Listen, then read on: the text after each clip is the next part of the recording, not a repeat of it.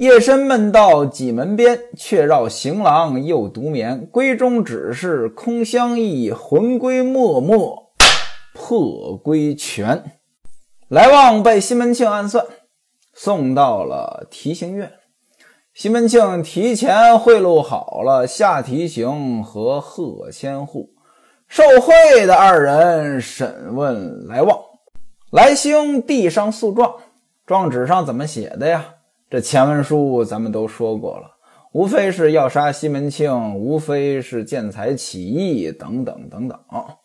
这二位呢，让来旺呢是当庭跪下，来旺求情呀，望天官老爷您查情。哎，大老爷您给我做主，容小的说呢，小的便说；不容小的说，小的不敢说。下提刑说：“你这厮，您注意啊。”上来先你这厮了，这就已经态度很明确了。接下来呢，说的更明确了。现在人证物证俱在呀，你可不要抵赖，从实招来，免得我动刑。您看啊，这还审什么呀？已经定性了呀。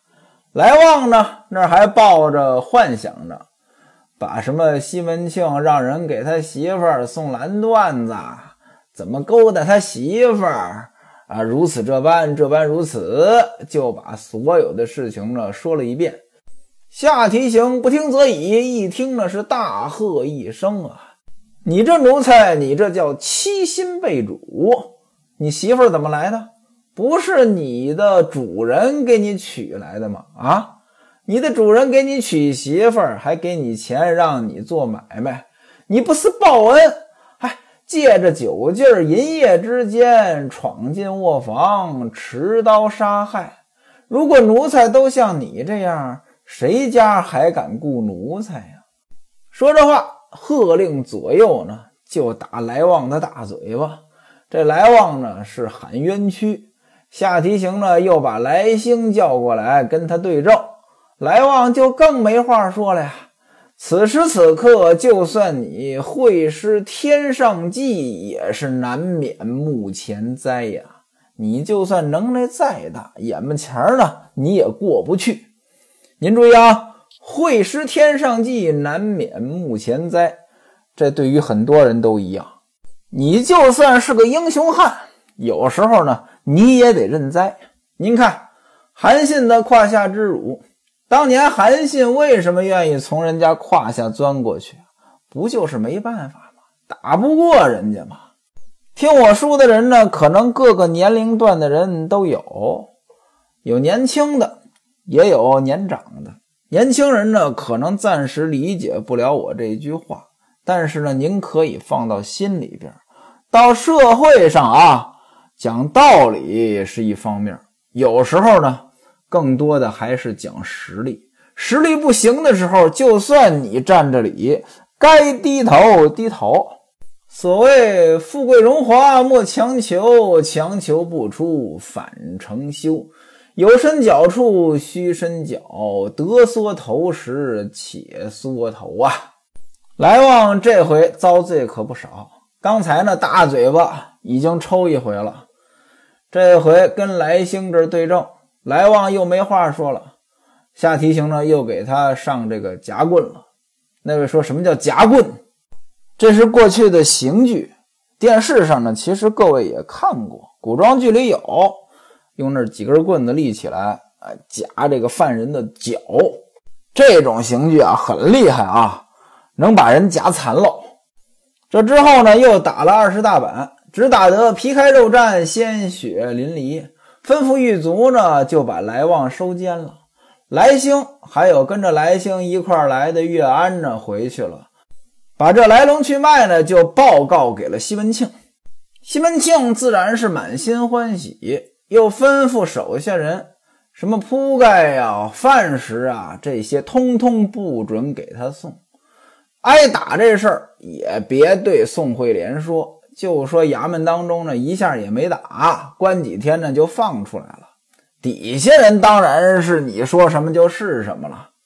再说宋惠莲这边，自从来旺被抓了去呢，宋惠莲是头也不梳，脸也不洗，每天呢就是关着房门在房中哭泣，茶饭不吃。各位您看啊，宋惠莲虽然跟西门庆勾搭上了，但那是为了钱。要说跟谁远跟谁近，宋惠莲分得还挺清楚，她还是心里向着来旺的。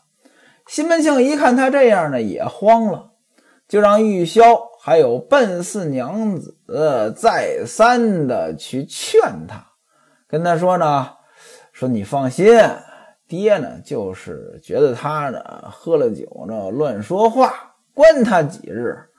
这就是给他点颜色看看，过不了几天呢，也就放出来了。宋惠莲也知道这是宽慰的话，他不信啊，就让来安呢给来旺去送饭，送到大牢里。回来问他呢，来安也这么说了，说哥哥在那儿也没挨打，过两天就回来了。嫂子你放心，这两下一印证呢，宋惠莲呢还真信了。这才不哭，开始化妆。这天，西门庆从他门口路过，他在屋檐下喊说：“房中无人，爹进来坐坐。”西门庆这才进入房中，跟宋惠莲呢就在一起搭话。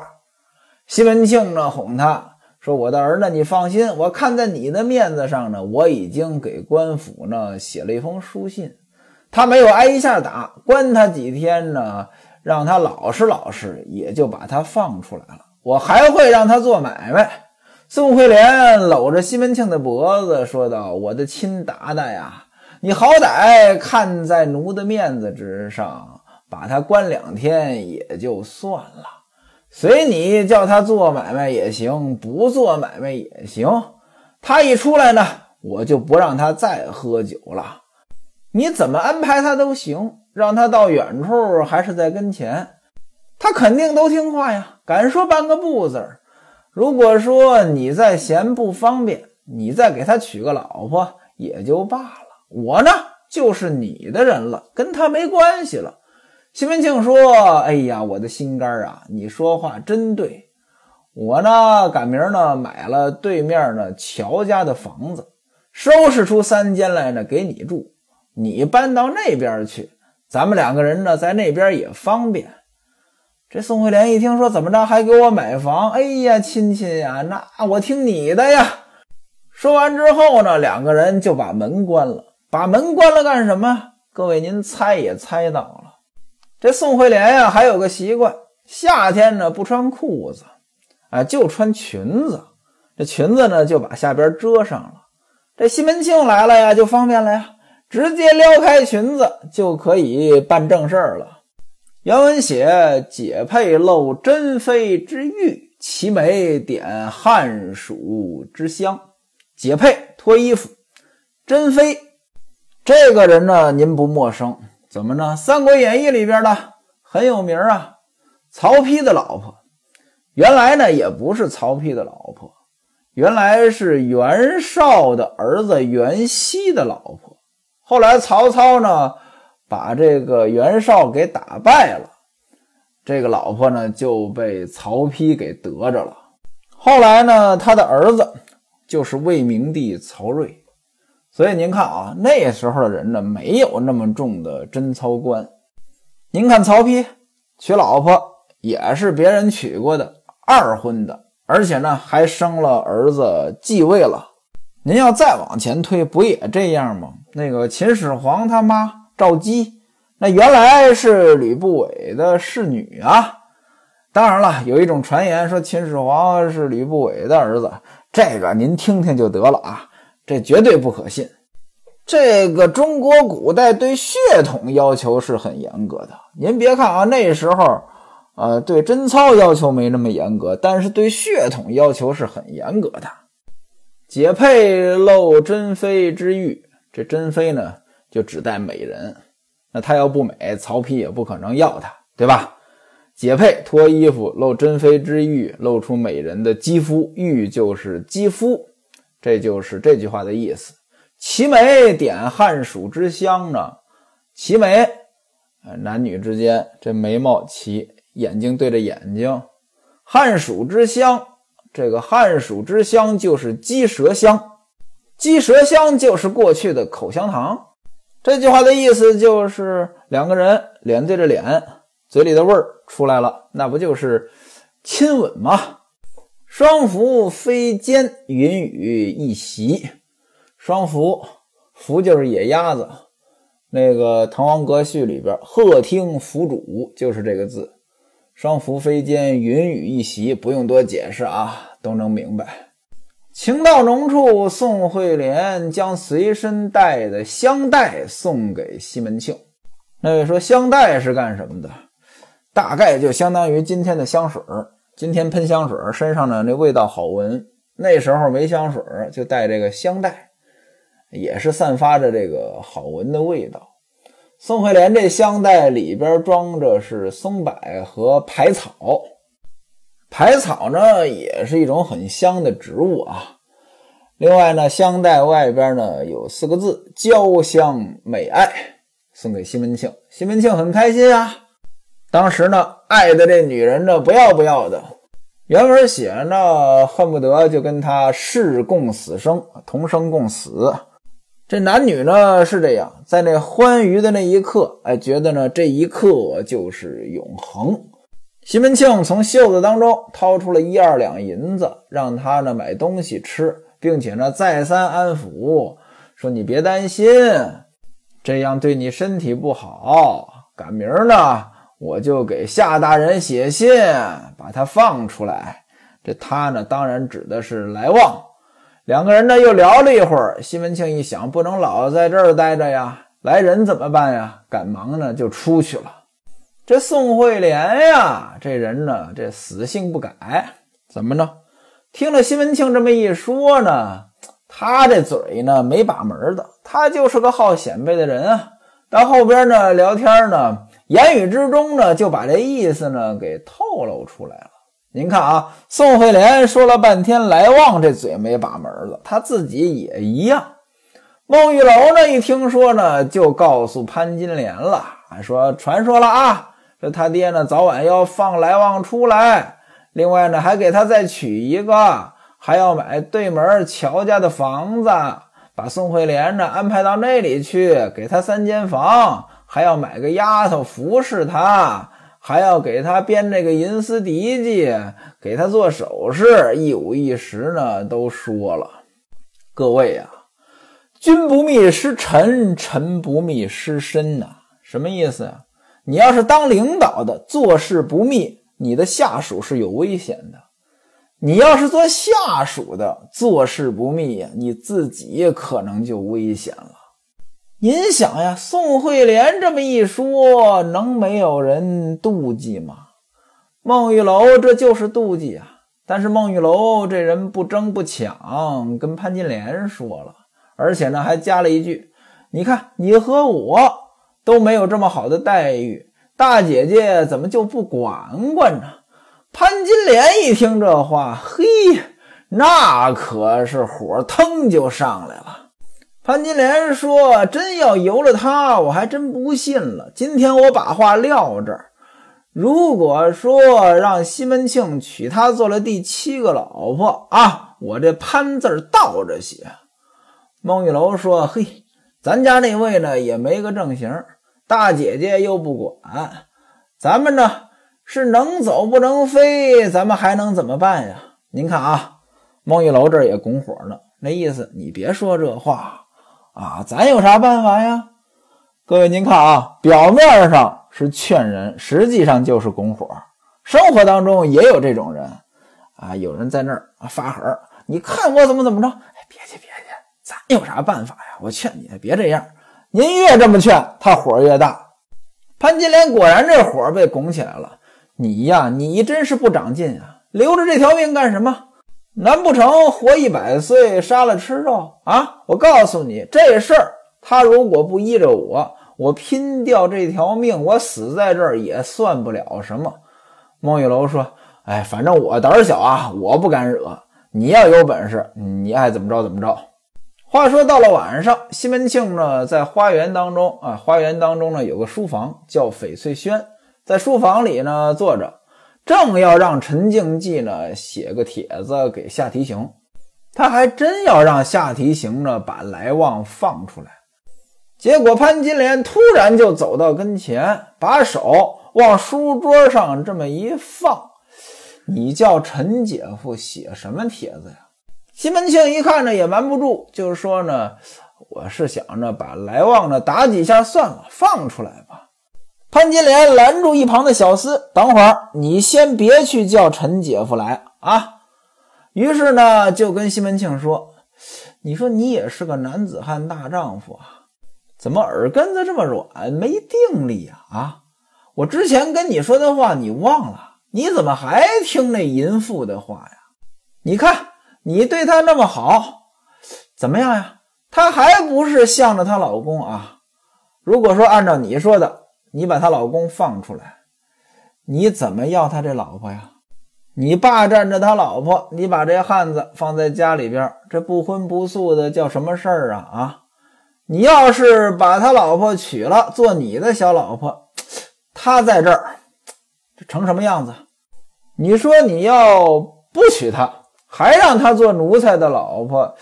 这奴才你还管得了吗？啊，在旁人面前，这还成什么样子？你这脸往哪儿搁？你这事儿还怎么办？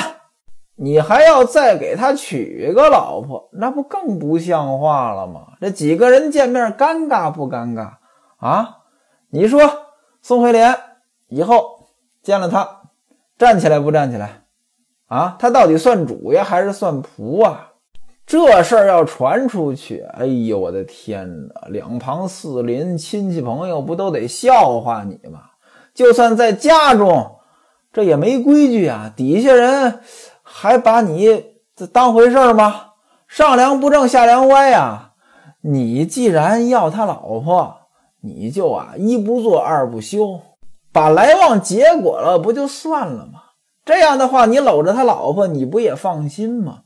几句话，汤汤汤汤这么一说呢，西门庆一听也是这个理，于是呢，帖子照写，但是意思可就改了。怎么着？要狠狠的办来往。下提刑这从上到下啊，就都受了西门庆的贿赂了。从最基层的牢头，一直到最上边的这两位大人，那都拿了西门庆的礼了。西门庆的话呢，也传到了啊。这个只要往重了办，不要轻。当然了，这里边呢，也不是所有人都这么不讲道理，还是有个殷先生讲道理的。这殷先生是谁呀？孔目。孔目呢，就是书记官，掌管文书的。这人呢，叫殷志，山西孝义县人。孝义啊，在今天呢，也是个县级市。这殷志呢是个好人，很正直，很仁慈。西门庆陷害来旺，这殷志呢看不下去。虽然提刑院啊都要把他给弄死，但是呢，殷志管文书啊，他就不做这个文书，甚至呢直接跟下提刑呢对着干。这个下提刑一看呢，这事儿也不好办呀。还有贺千户也觉得呢。你说要硬推吧也不行，就比较掣肘，呃，这个就拖延了几天。最后呢，是人情两尽，什么意思呢？两边都照顾了，没有把来往呢弄得太严重。当庭呢打了四十大板，然后呢就把他送回原籍做老百姓。从来旺这儿查出来的这个银子。当然了，只有一包是银子，其他呢都是铅锡，就让来兴呢领回去了。又安排人呢写了一封信给西门庆，于是呢就把来旺呢给打发了。来旺呢可怜呀，在狱中呢关了半个月，老挨打，已经打得稀烂了。这又要上路，被押解到徐州。来旺呢，对着押解他的两个工人说呢：“说两位哥哥在上呢，我呢打了这一场冤屈的官司，我身上是分文没有，我想凑一些钱呢给二位，毕竟呢，劳动你们二位了。你们呢，先把我押到我家，有我媳妇儿的那些衣服呀、香笼，讨出来呢，把它变卖了，给二位，就算答谢二位了，也做些路上的盘费呢。咱们呢，在路上呢，这日子呢也好过一些。那两个工人说着：“说你这人啊，真是不知道道理呀！你被你们家主人这么摆布了一场。”他怎么可能让你媳妇儿给你香笼，还让你卖钱？你这不做梦呢吗？你呢哪儿还有什么亲戚朋友呀？我们看在殷师傅的面上，瞒上不瞒下，把你领到那里呢，你胡乱的讨一些钱米，够你路上使的盘费就行了。我们呢就不指望你给钱了。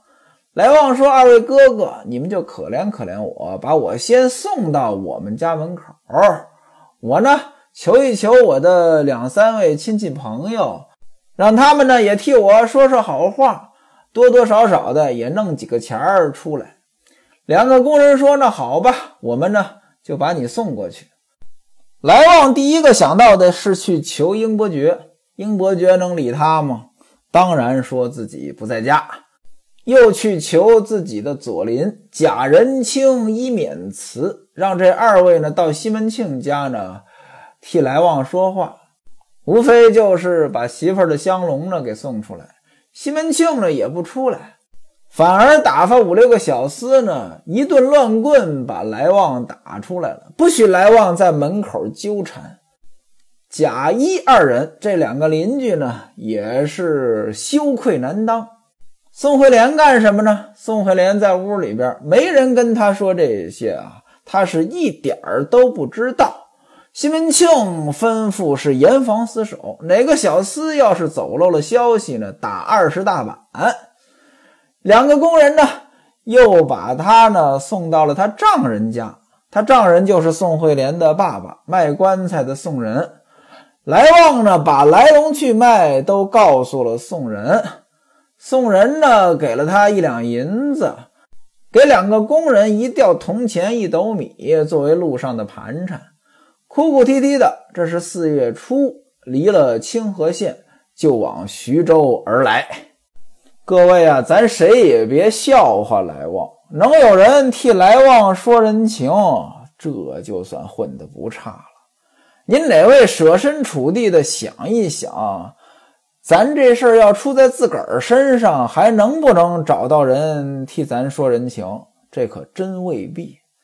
不信啊，您哪天缺钱了，您找您这仨薄的俩厚的亲戚朋友去借一借，您会发现呀，人情冷暖，世态炎凉。说书人，我说这话呢，不是埋怨别人，我自己也是这样的人。为什么我一直说我没朋友呢？因为我本身就不是个够朋友的人。来旺已经往徐州去了，宋惠莲呢，在家呢，每天呢还盼着他出来，让小厮呢替他送饭。这些小厮呢，无非就是把饭拿到外边呢给大伙儿吃，回来呢跟宋惠莲说呢，说哥已经吃了，在大牢当中呢没事儿，本来呢早就该放出来，但是呢。提醒老爷呢，这些天呢有事儿没来衙门里，估计着过一两天呢也就回来了。这话只能哄一时，哄不了一世啊。西门庆也哄他说：“我已经呢派人呢送信儿了，不久就出来了。”一开始呢，宋惠莲还信，后来呢，那一来二去呢，这话也就不可信了。况且没有不透风的墙啊。就听人说呀，说来旺呢被押出来，在门口呢要东西，不知道怎么的又走了。宋惠莲呢就问：“哎，到底怎么回事啊？”这些小厮哪敢说呀？谁要敢说打二十板子呀？话说这一天，岳安呢跟着西门庆回来，宋惠莲就拉住了岳安，说：“你旺哥，旺哥来旺啊！”说你旺哥在牢中还好吗？什么时候能出来？岳安说：“嫂子，我跟你说了吧，俺哥这会儿早晚到流沙河了。”宋惠莲一听，赶忙问：“这话什么意思呀？”岳安是如此这般，这般如此说：“来旺怎么打了？怎么给送到原籍徐州去了？”这话呢，嫂子，我跟你说，你可放在心里呀，千万别跟别人说是我告诉你的呀。这岳安呀，是千不该万不该，不该把这些话告诉宋惠莲呀。他哪知道，这短短的几句话，可就出了大事儿了。欲知后事如何，且听下回分解。